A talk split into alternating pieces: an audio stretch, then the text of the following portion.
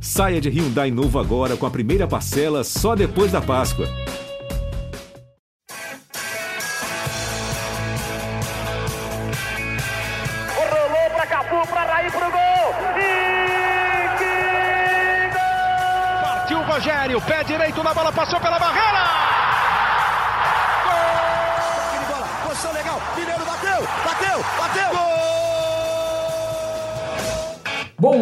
Quem é de bom dia, boa tarde para quem é de boa tarde, boa noite para quem é de boa noite. E se você está nos ouvindo de madrugada, boa sorte.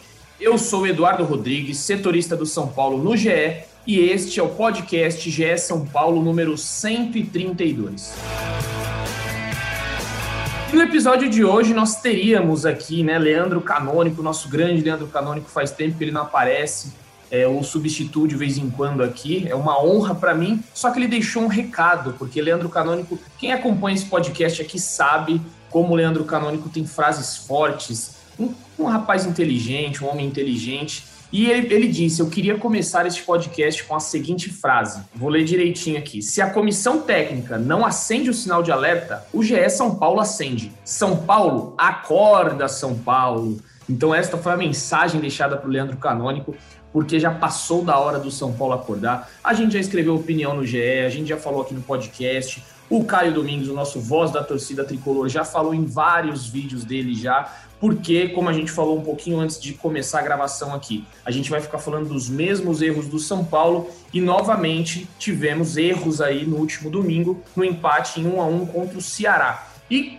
por isso eu já chamo o Caio aqui, já que eu citei o Caio, o voz da torcida tricolor, é, para falar um pouco desse jogo, Caio, o que, que você sentiu? Novamente, um novo empate. São Paulo não consegue ganhar no Brasileirão. Já são quatro empates em sete rodadas. A situação vai ficando complicada. A gente vê aí alguns dos é, times que estão na ponta da tabela que já estão com 10, 11 pontos de vantagem para o São Paulo e cada vez mais vai se complicando essa situação no Brasileirão. Então, seja bem-vindo, Caio, em mais um podcast tricolor e solte o verbo, fique à vontade aí para você soltar esse, o que tem dentro de você, que já não aguenta mais. Eu, eu aposto que você não aguenta mais vir aqui falar de empate ou de derrota. Não, nem me fale. Primeiro, prazer estar aqui com vocês de novo. Sou fã de todos vocês. E, cara, eu acho que esse jogo aí foi um misto de sentimentos. É, se por um lado a gente fica frustrado de, de ter empatado, por outro eu comemorei o empate, porque do jeito que a, a coisa se desenhou no segundo tempo, a derrota não seria um resultado injusto. O São Paulo que me preocupou muito por momento nenhum ter tido chance de vencer a partida. Foi melhor ali durante 20 minutos, mas mesmo assim com pouca agressividade achou um gol de empate e só. No segundo tempo, o Ceará foi para cima, o Ceará criou oportunidades, o Volpe foi o melhor da partida. Então, ao mesmo tempo que a gente precisava desesperadamente ganhar, eu estava rezando para o jogo acabar empatado, porque do jeito que estava se desenhando ali, eu achei que o São Paulo ia perder. Então, se por um lado a gente ficou louco com o empate, por outro, dei graças a Deus que terminou empatado. Então, assim, não dá, não dá. Depois de sete jogos sem vencer, o São Paulo ser tão pouco agressivo, assim, o São Paulo fazer tão pouco para ganhar me deixou, meu, pé da vida. Não sei se vocês concordam comigo. É, exatamente. Foi pelo que você relata aí, é, é a sua, o seu sentimento era de que o jogo acabasse logo, para você ver onde o São Paulo se meteu, né, neste Brasileirão, e muito por um caso, né, por um fator, podemos dizer assim, que eu vou, eu vou até pular a ordem alfabética aqui, porque eu vou deixar esse, esse nosso último nosso último integrante aqui, que ele está retornando, e antes dele eu vou passar para o José Edgar de Matos, porque é, esse fator decisivo foi citado por ele na, na análise, que foi a parte defensiva do São Paulo, que tem é, se dengringolado aí depois do Paulistão, né? A coisa está muito difícil, São Paulo levando gols com uma facilidade tremenda. A gente elogiava aqui a, a, dificuldade que os times tinham de fazer gols no São Paulo e isso modificou por completo. Então, o Caio disse que é, teve, essa parte né, de que muitas coisas aconteceram ali no jogo e o Volpe foi o melhor, então isso quer dizer que a zaga não está protegendo o seu goleiro. E aí o Zé citou isso na sua análise. Então, Zé, você que trabalhou no jogo da redação ontem, da redação da sua casa, né? Ontem, é, diga o que você viu desse jogo, qual foi as suas, as suas análises, o seu sentimento ali assistindo a partida. Fala, Edu. É, grande abraço, abraço para você, abraço para o Caio, abraço para o Prazo, abraço para o São Paulino, para o São Paulino que nos acompanha mais uma edição do nosso grande podcast é São Paulo. Posso só te interromper porque você acabou com a surpresa, que era o Prazo. Mas pô, ah, suspense aqui. Então era o suspense, mas Não, mas pô, mas, tá, mas, mas tá tudo poderia bem. ser o Fernando Prazo, pô, poderia ser o Fernando Prazo mesmo. Não, é, ele é do, ele é do Ceará, olha aí, ó. É, é então. E, e, e, também tem, tá tudo, tudo a ver com São Paulo, né? Mas, poxa, é, com perdão dessa, desse ato falho de minha pessoa, é, eu concordo muito com, com, com o que o Caio comentou sobre, eu acho que a sensação que o torcedor deve ter tido, até de certo alívio quando, quando a partida terminou, porque apesar do, do São Paulo ter né, tido algum domínio ali durante pelo menos metade ali do segundo tempo, é, quem foi mais incisivo e quem mereceu vencer foi o Ceará, não foi o São Paulo. É, e, e, mais, foi mais uma partida em que a gente enxerga erros individuais e erros coletivos do São Paulo. E nesse combo é difícil você conseguir vencer no futebol de mais alto nível. A gente vê um São Paulo pós-conquista do Paulista é, menos intenso, menos competitivo e muitas vezes desatento. E eu acho que isso se reflete nesse início péssimo de Campeonato Brasileiro. É inadmissível uma equipe que ganhou o Campeonato Paulista e principalmente em que investiu no elenco para ter resultado a nível nacional, não vencer uma partida das primeiras sete. Leandro Canônico ligou o sinal de alerta e eu acho que deve ligar o sinal de alerta, sim. Não para colocar qualquer questionamento em relação ao trabalho do Crespo, que deva trocar o Crespo. Pelo contrário, eu acho isso uma bobagem para esse momento. Mas algo tem que mudar, porque o que está acontecendo agora não está dando resultado, os desfalques estão voltando aos poucos e mesmo assim a comissão técnica não está conseguindo dar andamento numa reação. A atuação de ontem, talvez das mais preocupantes, foi a, uma das menos preocupantes, mas mesmo assim preocupa, ainda mais que o São Paulo vai, como você já adiantou, entra numa semana importante de clássico em Itaquera, que é um ambiente hostil para o time, que, que o clube nunca venceu, em busca justamente da primeira vitória no Brasileiro. E, e, há uma máxima que eu já até citei nesse podcast, de que o Guardiola gosta muito de citar, inclusive ele cita no seu livro Guardiola Confidencial, aliás, dica literária para os amigos que gostam de futebol, muito bacana esse livro, que você vence ou perde um campeonato nas sete primeiras ou nas sete últimas rodadas. Nas sete primeiras rodadas do Campeonato Brasileiro, o São Paulo já perdeu qualquer chance de, de título, né? Porque os resultados são péssimos, o time está na zona de rebaixamento e o desempenho é preocupante. Exatamente, Zé, perfeitas as análises. É, também acho que o sinal de alerta está mais do que ligado. A gente pode falar de turbulência ou de crise. É, eu acho que a crise ela pode ser dita depois do jogo contra o Corinthians. Se acontecer algo que não seja a vitória aí pode-se dizer que uma crise pode se instalar ali pelos, pelo Morumbi. Eu acho que ainda é, crise é uma palavra muito forte, né? O São Paulo ainda tem chance de se recuperar. É, tudo bem que dos 21 pontos perdeu 17, mas o Brasileirão é um campeonato longo. É, e o São Paulo pode ter uma arrancada aí, que a gente já, já viu quantas vezes o São Paulo arrancando no Brasileirão e até conquistando o título, né? Então, é, pode ter coisas que o, só o Brasileirão nos proporciona. E eu acho que sim, se tiver um, uma derrota, um empate ali contra o Corinthians, a crise pode se instalar. Mas vou passar a bola aqui para Felipe Ruiz, não é mais novidade que ele está aqui entre nós, nosso Taz, que esteve aí de férias durante esse tempo, mas não saiu das redes sociais, ele sempre estava lá ao fim dos jogos do São Paulo para fazer o seu top 3 positivo e o top 3 negativo. E ontem eu dei uma olhada nas redes sociais, estava lá Felipe Ruiz dizendo que Igor Gomes estava como o top no top 3 positivo. Ele foi o terceiro colocado e uma chuva de hater tomei porrada, caiu. Tomei ah, porrada. Ah, como sempre, gente só, a gente só toma porrada. Quando o time está em crise, só toma porrada. É inacreditável é isso. isso daí. Fica tranquilo. Qualquer coisa que você postar, sua timeline vai lotar de xingamento. Se o time estiver bem, você é o melhor de todos, eu te amo, te adoro, fica tranquilo. Daí é normal. É, e eu queria dizer, saber, Praz, por que, que você colocou o Igor Gomes como top 3 positivo? O Igor Gomes que vem mal, né? Vem assim, altos e baixos durante essa temporada, como todas dele, né? Ele nunca teve uma regularidade assim a gente pode se dizer por muito tempo. Então, queria saber por que, que o Igor Gomes está ali no seu top 3 positivo e o que, que você viu dessa partida também. Seja bem-vindo de volta, meu amigo. Grande, Edu, grande Edu, satisfação enorme estar aqui. Um abraço para você, para o Caio, para o Zé, para todo mundo, para o Leandroca, um ser extremamente carismático. O problema das férias é que elas terminam, né, Edu?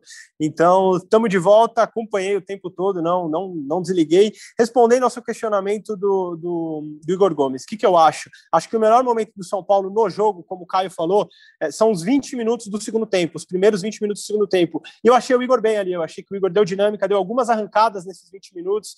É, a verdade é que era uma missão muito difícil, ingrata, fazer um top 3 positivo ontem do São Paulo.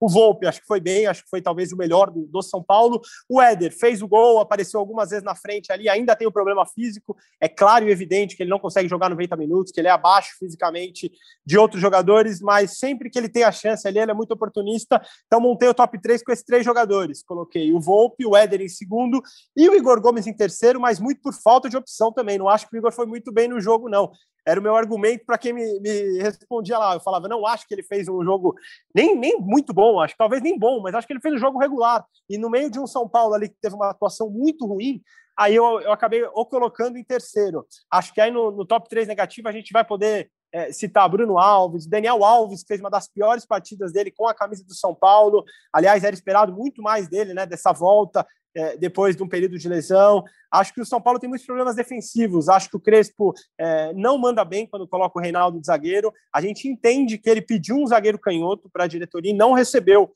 esse zagueiro. É um pedido já desde o começo do ano, desde o começo da temporada. Só que se você não tem, pouco a pouco resolve você colocar um jogador que é muito mais ofensivo, que não é bom é, é, marcando, não tem características de marcação atrás na zaga. O Reinaldo foi muito mal contra o Santos. Ontem, de novo, não foi bem porque não é a dele. É, ele vai bem na ala, ele vai bem com três zagueiros protegendo ali, mas ele não vai bem jogando como zagueiro pela esquerda. Então, acho que é um problema. E acho que assim é muito difícil a gente citar, Edu, um problema. É isso que fez o São Paulo desandar. Acho que sempre, quando o time está bem, quando está mal, são vários fatores. São Paulo perdeu todos, absolutamente todos os seus principais jogadores por lesão. São Paulo não conta hoje com o Miranda, não contou com o Luan por um bom tempo, com o Daniel Alves, com o Benítez e com o Luciano. Agora dois estão fora ainda, que é o Miranda e o Luciano. Os outros três já voltaram, mas o São Paulo não contou por um bom tempo. Então, acho que isso com certeza atrapalhou. Acho que o Crespo errou em algumas escolhas no elenco.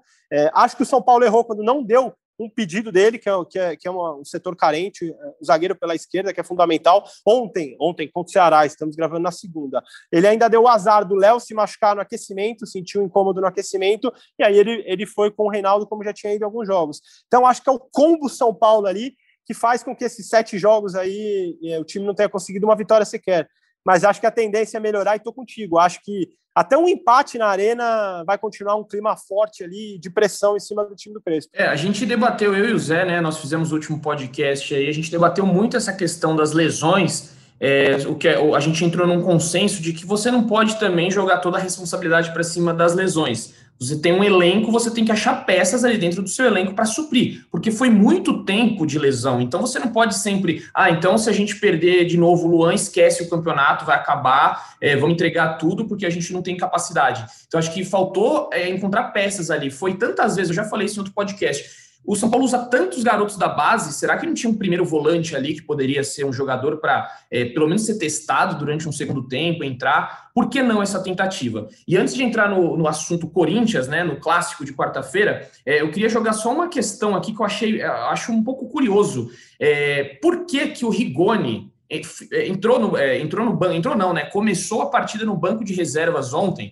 é, é, algo que me estranha, porque o Rigoni vinha sendo um, dos, sendo um dos principais jogadores do São Paulo, e aí, tá, é o desgaste, ele vai, é, ele tá muito desgastado. Só que assim, ele fez cinco jogos seguidos como titular, e, não, e foram jogos quarta e domingo, às vezes sábado e quinta, será mesmo que ele, ele tá, sei lá, é tão desgastado fisicamente, você precisando ganhar o jogo, você tira o seu melhor jogador no momento? Então, achei uma decisão equivocada. Claro, vai ter toda a fisiologia que vai falar para ele se pode ou não é, entrar em campo, se é melhor resguardar, se não é melhor resguardar, mas enfim, acho que não é uma decisão tão acertada assim. Eu critico essa postura de você é, colocar o Rigoni no banco. O Zé levantou a mão, pode falar, Zé. É, Edu, pelo que a gente apurou o pessoal de São Paulo, inclusive, como você disse, né, eu trabalhei ontem, a, primeira coisa, a primeira coisa que chamou minha atenção, né, quando a gente estava é, discutindo, estava né, discutindo a escalação do São Paulo, é, aí foi atrás para tentar descobrir justamente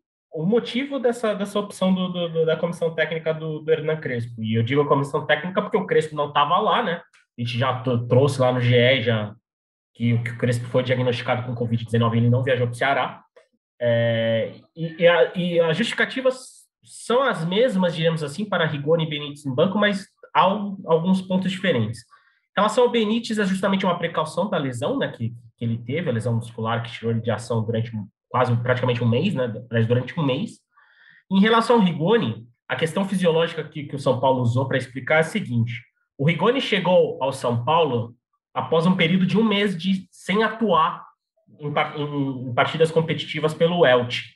O Rigoni estava encostado no Elche, digamos assim. Né? Ele ficou um mês sem atuar até o momento em que ele já vem para o São Paulo né, e joga na estreia contra o Atlético Goianiense.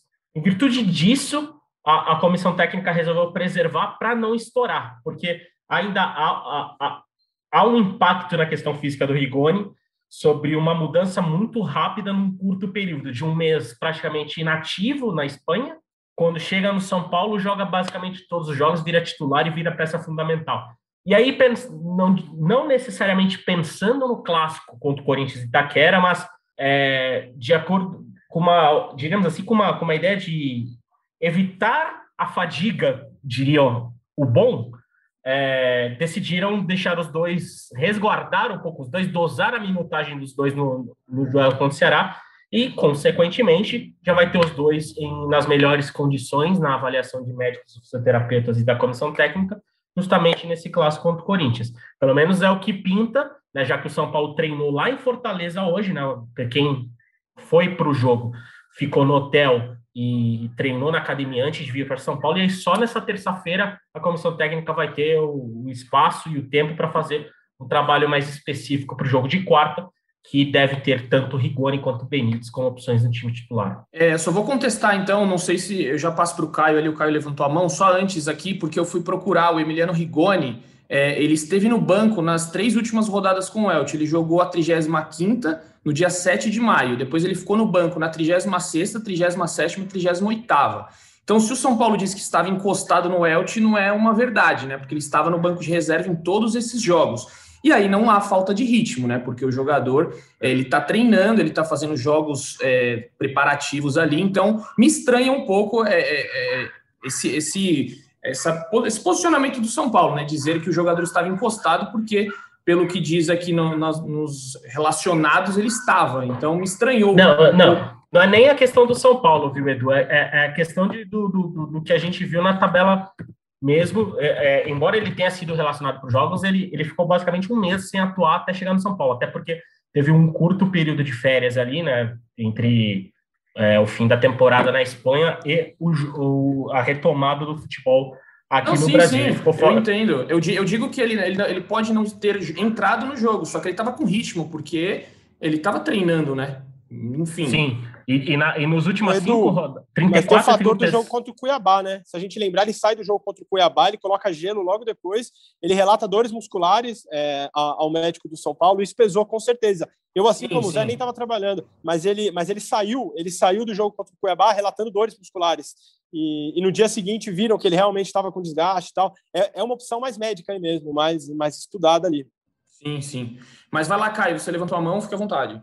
Então, na verdade, eu queria fazer uma pergunta para o Zé, que vive o dia a dia lá do clube. É, essa questão física no São Paulo, há dois anos, era muito cobrada, né? O São Paulo era um time que sofria muito de lesões, toda hora tinha jogador no departamento médico, a gente demorava para recuperar. Ano passado, isso não aconteceu, a gente teve um ano legal, até elogiamos bastante a mudança, e esse ano as coisas voltaram a acontecer. E me parecem que são quase todos os jogadores o mesmo tipo de lesão, né? O Luciano na coxa, o Benítez na coxa, Luan na coxa. É, você acha que a mudança da preparação física, de uma comissão técnica nova e um treino no dia do jogo pode estar tá causando isso ou é o excesso de jogos mesmo e é só uma coincidência?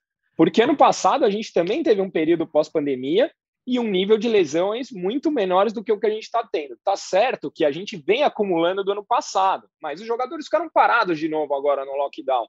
O, o que, que como você enxerga isso? Porque para mim tem alguma coisa estranha, não é possível. A gente tem todo jogo sete, oito jogadores lesionados e quando não está 100% lesionado, a gente resolve poupar, sabe? Para mim tem alguma coisa acontecendo. É, eu, eu entendo a sua, sua indagação, Caio, e, e, eu acho que tem alguns a gente pode explicar, né? Primeiro que você até, você até comentou agora, o, não só São Paulo, mas é, o futebol brasileiro estendeu uma temporada a outra, né? Terminou a temporada no, num domingo, na quarta-feira já começou a temporada 21. E, e o São Paulo, né, assim como a maioria dos clubes, engatou uma, uma sequência de jogos, né?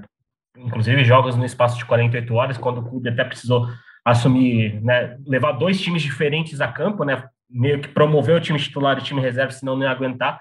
Mas eu acho que tem, tem uma, uma, principalmente, eu acho que o fator principal sobre esse, as lesões aparecerem justamente agora é que o São Paulo se propôs e se projetou a ganhar o Campeonato Paulista e tratar o Paulista como a Copa do Mundo. Então, toda a preparação desse início de temporada de São Paulo foi direcionada para o Campeonato Paulista.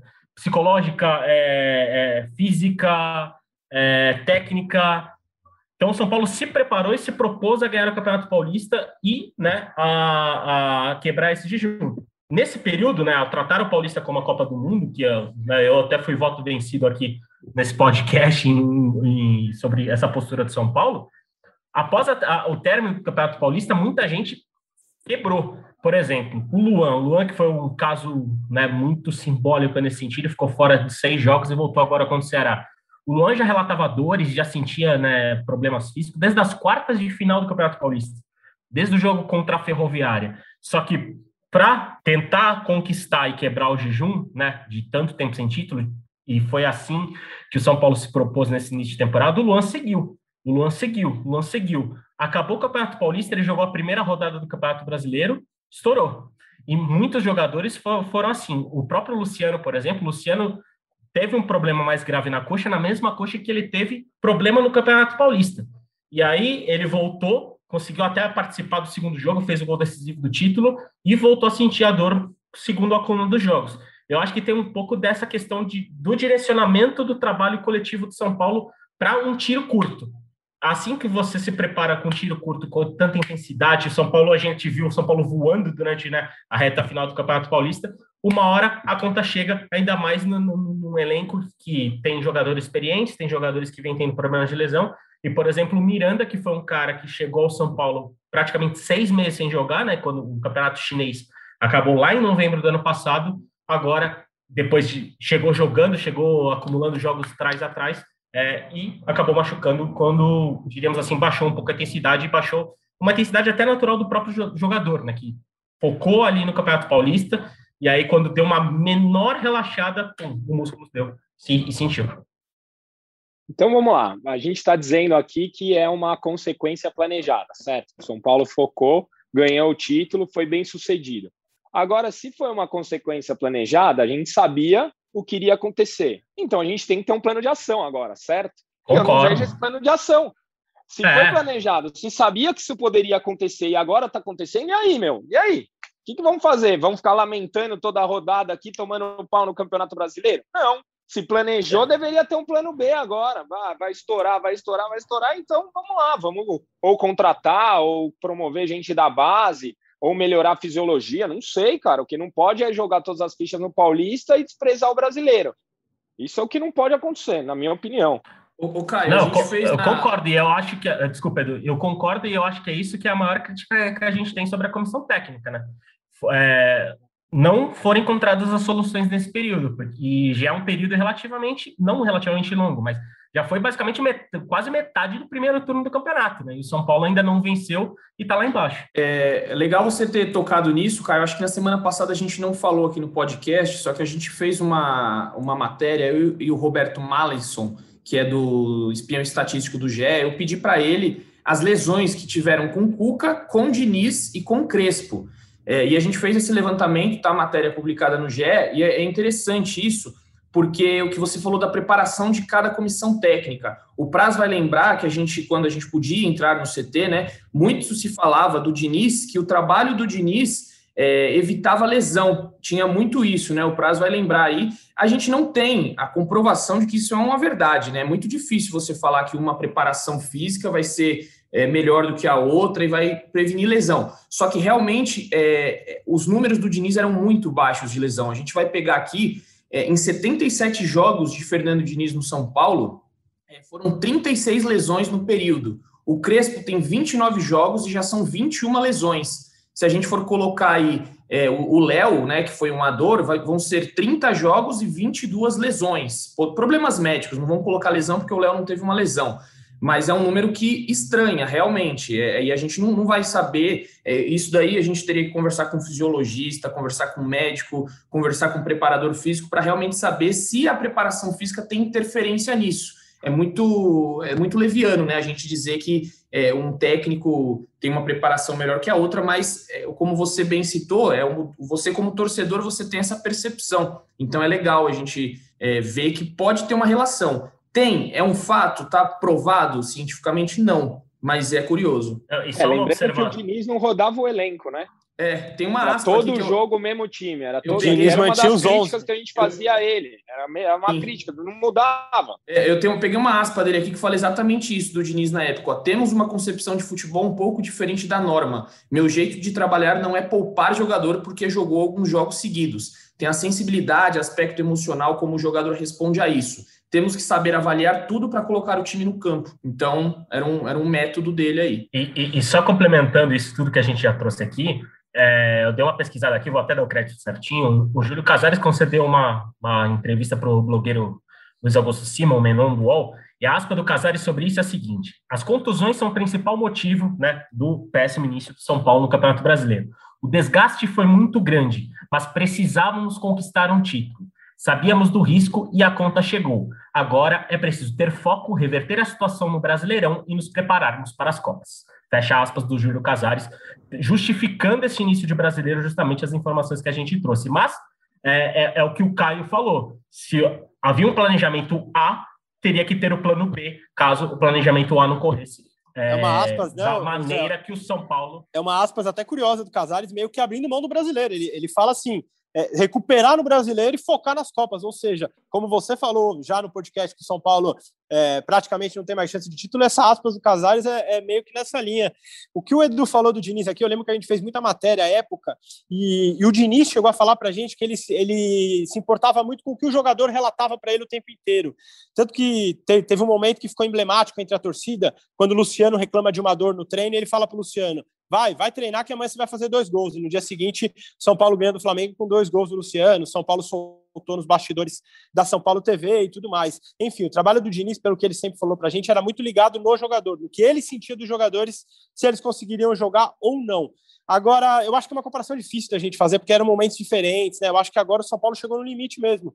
São Paulo deu tudo o que tinha para dar ali. Como o Zé falou, a gente foi, tem gente que foi a favor, teve gente que foi contra aqui no podcast. Mas fato é que o São Paulo não se preparou mesmo. O São Paulo não pensou o que poderia fazer caso esses jogadores chegassem na exaustão ali. É, e só antes, agora, a gente, para a gente passar para o Corinthians, eu só vou contestar essa aspa do Júlio Casares aí, porque o São Paulo poupou muitas vezes jogadores, então não dá para você jogar tudo, ah, os desfalques. Não, pera lá que você também teve aí, o, o time reserva fez uns sete ou oito jogos, deu tempo para os jogadores é, principais descansarem. Então, eu contesto um pouco essa aspa, não acho que é bem assim. Inclusive não. na Libertadores. É, Inclusive, eu acho que dois, aquele... três, jogos, três jogos na Libertadores, né? Mas eu então, acho que aquele time que... deu uma enganada, hein? Eu não sei se vocês vão concordar, mas eu acho que aquele time deu uma enganada.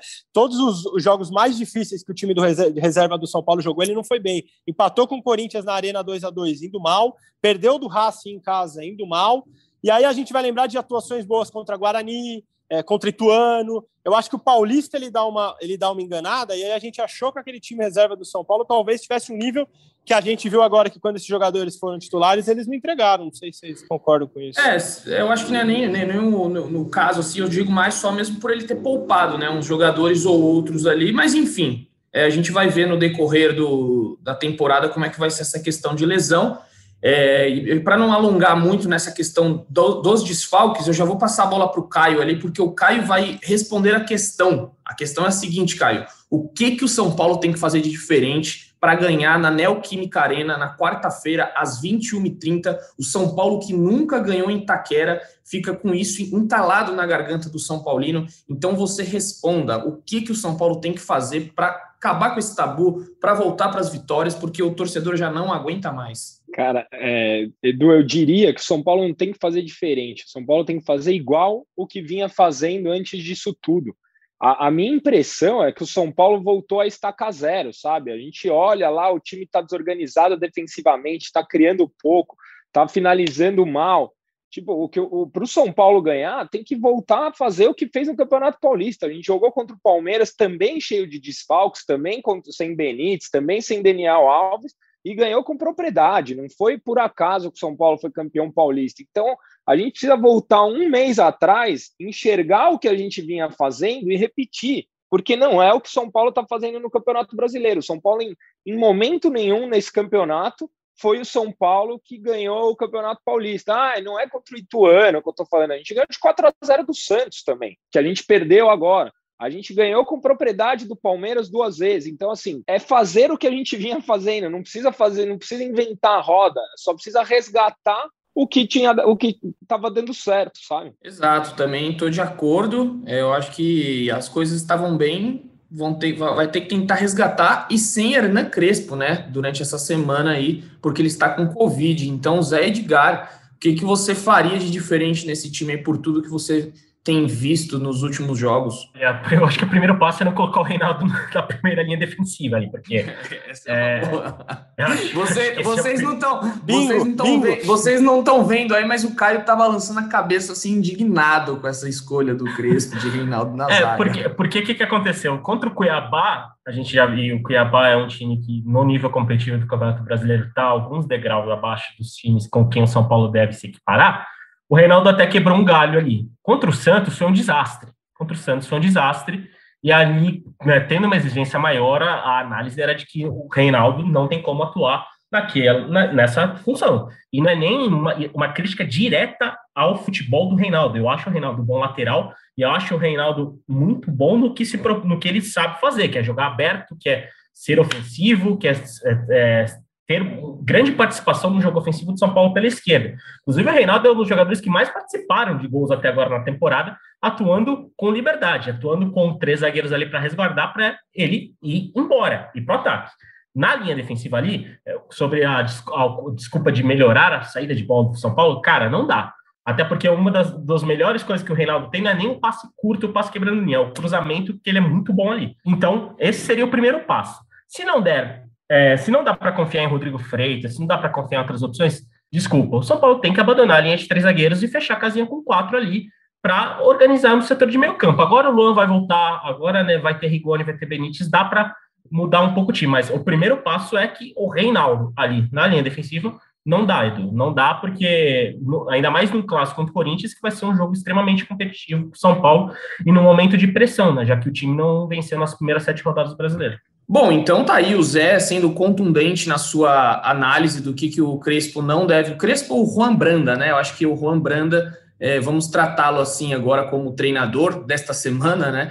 Provavelmente ele deve é, assumir agora, é, deve assumir o time contra o Corinthians e no final de semana também porque geralmente eles dão aí de 12, 15 dias para o treinador ficar em isolamento total, ou o jogador, no caso, né? Mas eu também concordo, acho que o Reinaldo não, não deve eh, continuar como zagueiro, já viu que não deu certo essa tentativa, esquece isso, abre mão. Teve um amigo meu ontem que me mandou assim, um São Paulino fanático, ele me mandou: não é possível que o Rodrigo Freitas treine pior do que o Reinaldo na zaga, não pode ser. Se for isso mesmo, o Rodrigo tem que ir embora do São Paulo é, muda aí, porque não é nem jogador. Ele estava um pouco exaltado depois da, do empate, então ele me mandou essa mensagem, estava bem irritado mesmo. É, mas Era o primo também... do canônico? É, é, o primo do canônico. Bom, não, não, não, vou, não vou revelar aí as fontes né, que me mandou mensagem. Mas eu vou perguntar para o Prazo, então, que sempre tem umas análises, gosta das análises aí do que, que o São Paulo precisa fazer. E depois eu dou meu, meu pitaco aqui também, mas primeiramente passo para Felipe Ruiz. Eu acho que o Zé foi muito preciso e tem um ponto muito importante do Reinaldo jogar na zaga ou não novamente. É, hoje, as principais jogadas do Corinthians são criadas pelo, pelo Mosquito na direita. O Corinthians ainda é um time em formação, ainda é um time que está se ajeitando com o Silvinho, é, mas a gente vê que todas as jogadas mais agudas são com o Mosquito jogando no lado em que o Reinaldo estaria marcando. Então, acho que é o principal fator ali. Acho que o São Paulo tem que pensar, como você falou, Edu, se o Rodrigo não não está apto a jogar, e ele fez boas partidas até é, quando, quando teve chance, chegou a fazer gol de pênalti, enfim, é, é, compôs ali junto com aquele time reserva do São Paulo. Se o Rodrigo não puder, acho que o negócio é fazer uma linha de quatro mesmo, mudar o esquema. Você vai ter o Luan à frente da zaga, que já te dá uma segurança muito maior. É, o aproveitamento com Luan e sem Luan é um absurdo, assim. Com o Luan de 80%, sem o Luan vai para 40%, metade por cento, é, metade o aproveitamento sem o Luan, uma coisa muito grande. Então, acho que um bom jogo do São Paulo passa, é, sobretudo, por ser um time mais confiável, um time mais estável atrás. Acho que o São Paulo não pode sofrer tanto como vem sofrendo. E aí na frente você vai ter a volta do Benítez, você vai ter a volta do Rigoni, são jogadores mais agudos, jogadores que criam muito mais. O Rigoni, até o jogo de ontem, todas as assistências dos gols do São Paulo tinham sido dadas pelo Rigoni. Então é um jogador que está muito bem, que desde que chegou, é, é a gente vê que se adaptou bem a, a, ao esquema de jogo do Crespo e aos jogadores de frente do São Paulo. Então acho que passa muito por isso, por ser firme atrás, ser um time confiável atrás e aí na frente as coisas devem andar, porque o São Paulo vai ter um bom time do meio para frente. Caio, o Léo tá fora mesmo? É, é pelo, pelo que a gente pelo que a gente ouviu aí, né? O Léo ele teve foi mais um desgaste físico, né? O São Paulo poupou ali é, por conta de um desgaste. Então pode ser que ele esteja apto sim para jogar, não está descartado totalmente, assim como o Gabriel Sara que também não está descartado totalmente, né? Pode ser que os dois apareçam aí como reforços para o São Paulo, mas o Léo não está não tá descartado não. E aí é, aproveitando esse, esse gancho, eu acho também que se o Léo não puder jogar, vai e não e não confio no Rodrigo para atuar, vai na linha de quatro e acabou. Coloca Diego Costa e Bruno Alves, por piores que eles estejam neste momento, né? Que o Bruno Alves ontem é, fez uma partida muito ruim.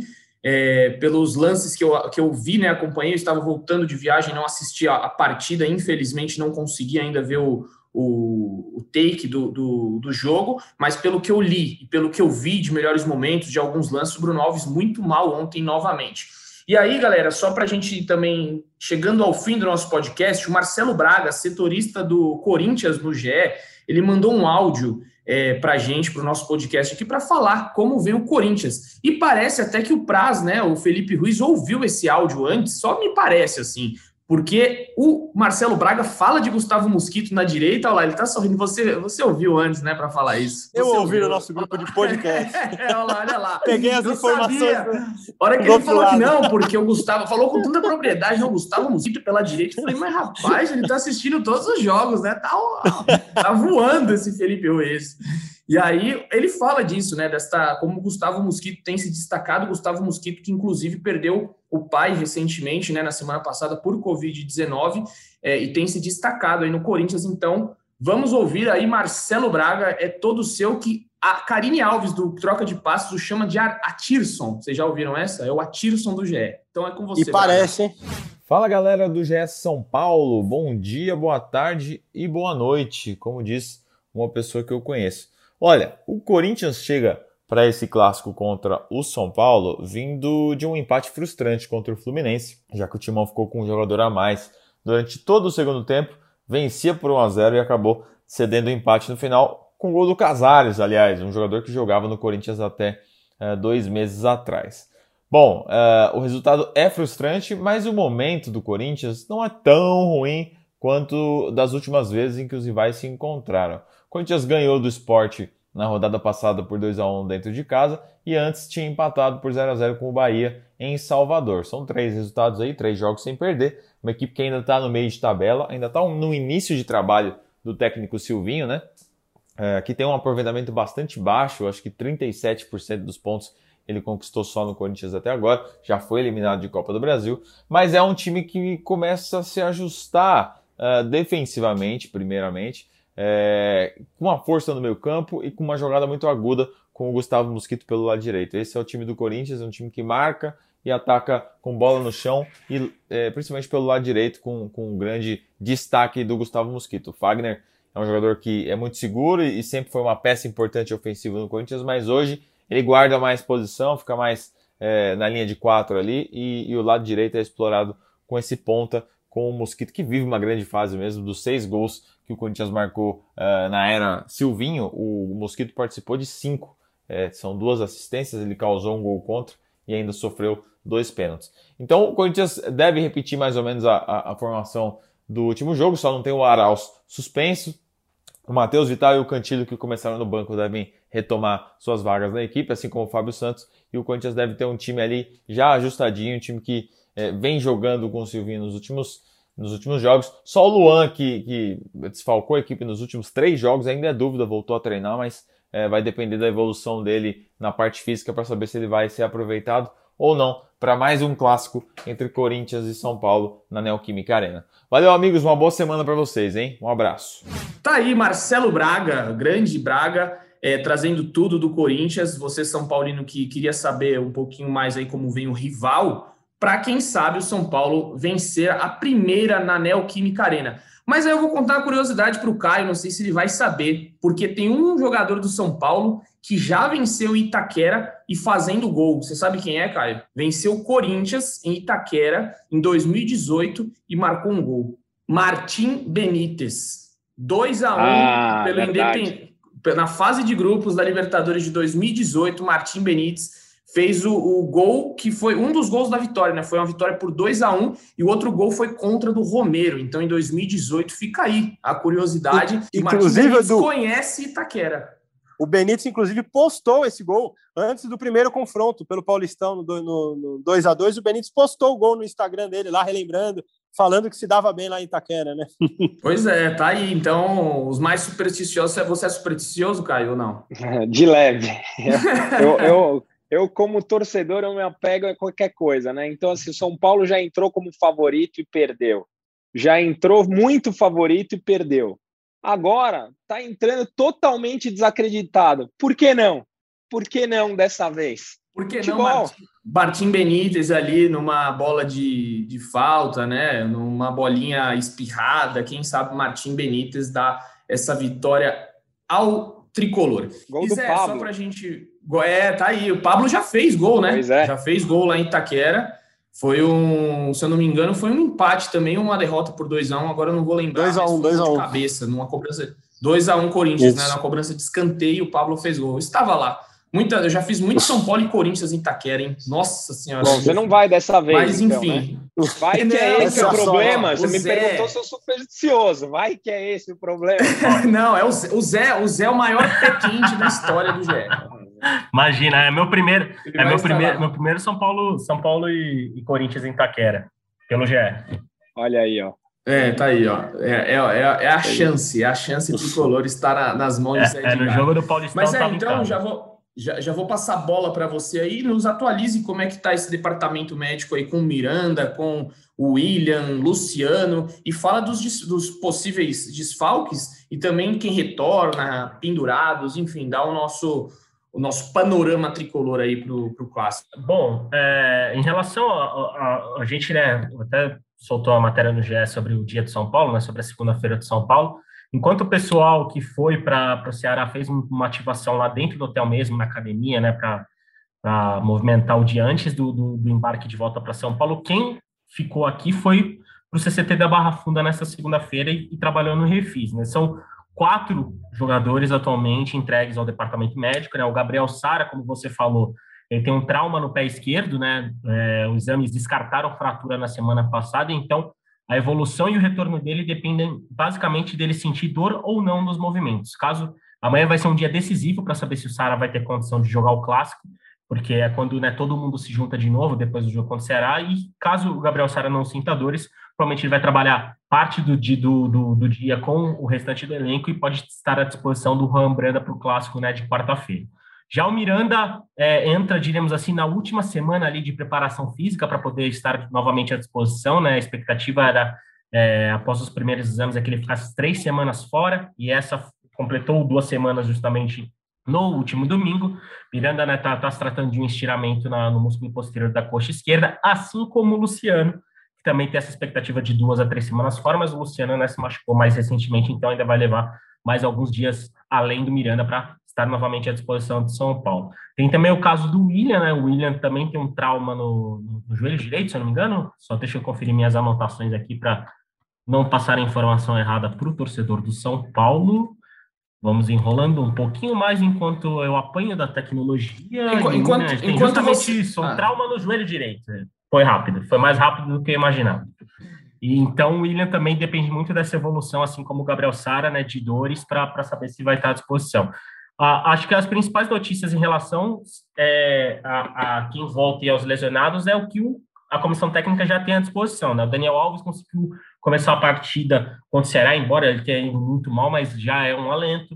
O Benítez foi poupado justamente para estar nas melhores condições físicas em Itaquera. O Rigoni, né, a gente já citou. E, e o Luan né, atuou durante alguns minutos também no Ceará. E no treino desta terça-feira deve figurar novamente na equipe titular, até porque é, não sentiu dores, saiu tudo bem, não teve qualquer tipo de problema e trabalhou normalmente com os colegas na academia nessa segunda-feira. Mas, obviamente, qualquer decisão e qualquer novidade a gente vai trazer mais no início da tarde dessa terça-feira no GE, que o São Paulo treina às 10h30 da manhã dessa terça-feira lá no CCT da Barra Funda.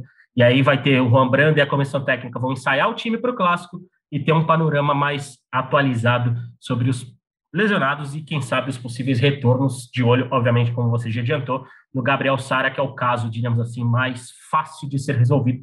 Depende simplesmente dele não sentir mais dores no local. É isso, para a gente fechar o papo clássico e o, esse grande clássico de quarta-feira, eu vou falar a arbitragem, né? Arbitragem é, é, o momento que o torcedor fala, vixe, afe, nossa senhora. É na arbitragem, Leandro Pedro Voaden, o árbitro assistente 1, Jorge Eduardo Bernardi, e o, o assistente 2, José Eduardo Causa. No árbitro de vídeo, Adriano Milksvisk. Pronuncia assim, você me perdoa se estiver errado, senhor Adriano. Caio levantou o dedo. Só para não passar em branco, para mim, mais uma vez erraram contra o São Paulo, né? Foi pênalti, na minha opinião. E o lance que o Reinaldo toma o cartão amarelo, ele é agredido, ele toma dois socos nas costas e o VAR não é chamado, porque era para cartão vermelho aquilo. Os dois se estranharam, Reinaldo tomou o cartão amarelo justo, mas ele toma dois socos, socos nas costas. O VAR deveria atuar. Então, mais uma vez, para mim, erraram contra o São Paulo na partida do Ceará. Não é justificativa, é um fato. É isso, o São Paulo que mandou uma reclamação via e-mail para o Gaciba, né, o chefe de comissão de arbitragem, por conta do jogo contra o Cuiabá. E foi uma forma aí também já de pressionar pelos outros erros que o São Paulo considera que foi prejudicado no campeonato. Né? Teve no, contra o Fluminense um pênalti do Egídio é, em cima do Éder. É, e também depois aquele polêmico, muito polêmico, né, que para todo mundo não era para expulsão do Rodrigo Nestor, que também contra a Chapecoense, que ali é, deveria ser, né? A primeira vitória do São Paulo acabou não sendo muito por conta dessa expulsão. Então, o São Paulo aproveitou, mandou um e-mail para Gaciba na semana passada para tentar pressionar. Se vai adiantar ou não, a gente sabe que é difícil, né? É complicado a arbitragem no Brasil, é, é, é algo bem difícil. Mas, enfim, vamos passar aqui para a gente. Vou jogar só para o Praz uma questão aqui, porque neste final de semana também teve estreia pelo São Paulo, né, Praz? Você conversou com Renan Vieira, o nosso Nanzinho, que chinelou e não gosta mais de participar, ele não gosta mais do nosso podcast, mas esteve lá em Cotia. É, e o São Paulo venceu na estreia de Alex pelo Sub-20, o Brasileirão Sub-20 em cima do Atlético Paranaense. Você falou com o Nanzinho aí sobre o que ele viu lá em Cotia, o que, que você soube aí também deste jogo que marcou, né? Um jogo, podemos dizer, histórico, por que não? Porque é, é o primeiro passo de Alex no comando de uma equipe. O Alex que provavelmente terá uma carreira de sucesso aí, né? Pela inteligência dele, a gente acredita que será uma carreira de sucesso. Nanzinho, que é o ser humano mais carismático da freguesia do O, Edu. Eu já o convoquei, já falei que na próxima não tem desculpa que ele estará aqui. Mas eu bati bastante papo com ele hoje sobre essa estreia e ele ficou com uma boa impressão do time do São Paulo. O Natan foi muito bem pela direita, é uma peça que tem que ser olhada com carinho, sobretudo porque o São Paulo tentou por muito tempo formar laterais direitos ali, não conseguiu. E o Natan parece ser um jogador muito bom, chega muito bem à frente. É, o gol saiu de uma jogada, uma ultrapassagem dele, ele chega à linha de fundo, cruza e o Marquinhos faz o gol de cabeça, que é outro bom, bom valor do São Paulo também, um atacante, é forte, é, chega bem à frente. O Vitinho não foi tão bem, que é outro atacante que todo mundo sempre está de olho no sub-20 do São Paulo. O Renan me elogiou muito o zagueiro, o Thiago, falou que é um zagueiro muito firme, tem bom passe na saída de bola e, e é uma posição carente que o Crespo é, pediu muito e que o São Paulo precisa. Então ele elogiou bastante. O Thiago é um jogador para a gente ficar de olho. Para fechar do Alex em si, ele entrevistou o Alex quando acabou o jogo, vai ser uma matéria especial no Esporte Espetacular, contando é, esse começo do Alex, é, como você falou, é um marco histórico, né? Um dos maiores jogadores que a gente é, já teve no nosso país e que uma das melhores também que a gente, não literalmente, mas uma das melhores cabeças que a gente já teve no futebol. E, e ele, o Alex deu uma resposta muito boa para ele. ele. O Renan perguntou se o Alex sentia falta de jogo e se ele ser técnico agora ia ajudar. E aí ele falou assim: de jogo não sinto, mas eu sinto falta da competitividade. É muito legal a gente ver que esses grandes é, atletas eles estão sempre em alto nível, eles querem sempre o auge, atingir o limite. E o Alex falou que está revivendo isso, que está podendo olhar no olho da, da, da garotada, que está podendo passar essa vontade de competir. Então é muito bom e, e a gente deseja sucesso para o Alex, né? É isso, Braz. Obrigado aí pelas suas informações do Sub-20, sempre muito bem antenado. Já, já me despeço de você aqui.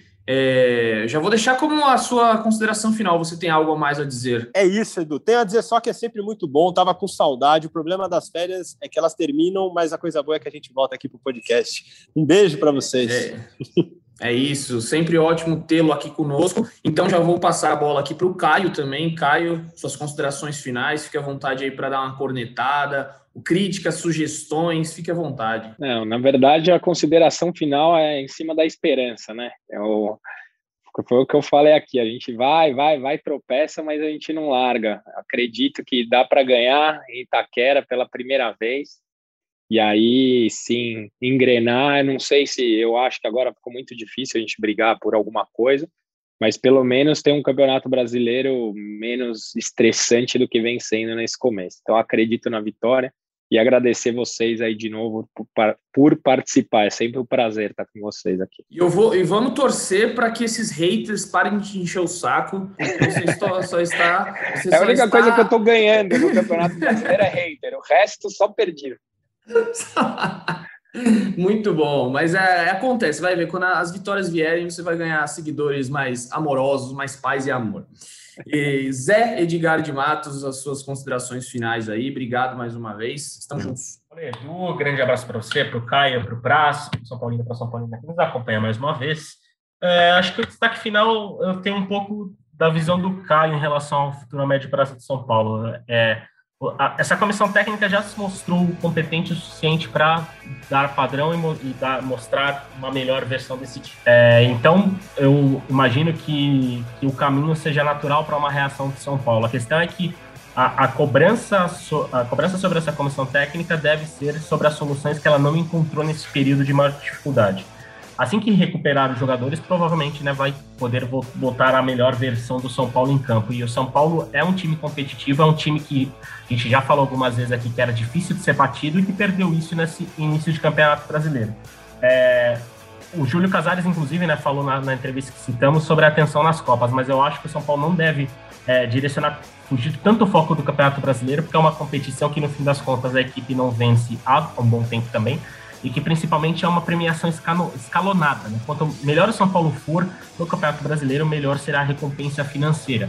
E para um time que deve 600 milhões de reais, né, tem 600 milhões de reais de dívida, acho que qualquer milhão a mais, a mais ali vai fazer a diferença, ainda mais né, já que a diretoria fala tanto dessa questão financeira, né, de, tem como um dos grandes objetivos da gestão tentar minimizar e arrumar o clube financeiramente, então o Campeonato Brasileiro também surge como fundamental e importante. A sorte do São Paulo nesse, nesse, nesse início é que é a seguinte: nenhum dos favoritos ainda sobrou ou disparou nesse início. Mas, de qualquer forma, se o São Paulo quiser alguma coisa nesse campeonato, tem que reagir. E não tem melhor cenário para reação do que uma vitória inédita em Itaquera nesta quarta-feira. Aí, Zé Edgar, sempre muito pontual nas suas análises, nas suas opiniões. É, e eu quero agradecer a todos vocês. Eu vou terminar minha consideração final com uma frase que eu não consegui tirar o olho desde que esse podcast começou, que está na camisa de Caio, porque a frase é muito bonita. O futebol não é uma questão de vida ou de morte, é muito mais do que isso.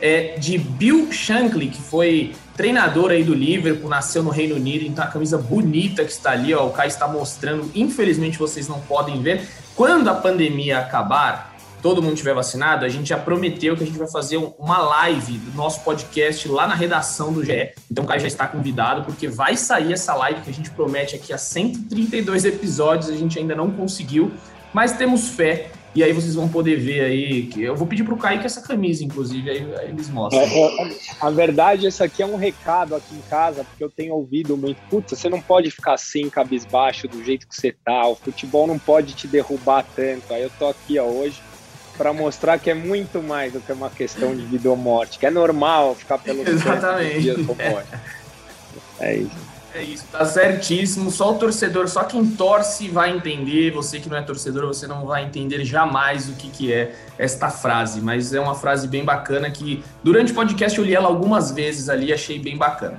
Mas agradeço a todo mundo que nos ouve aqui, que nos acompanha. Não nos abandone, porque o São Paulo está te decepcionando o torcedor. A gente vai continuar firme e forte aqui, porque as vitórias vão retornar. A gente acredita nisso. Então eu mando aquele beijo no coração e um abraço na alma de cada um de vocês.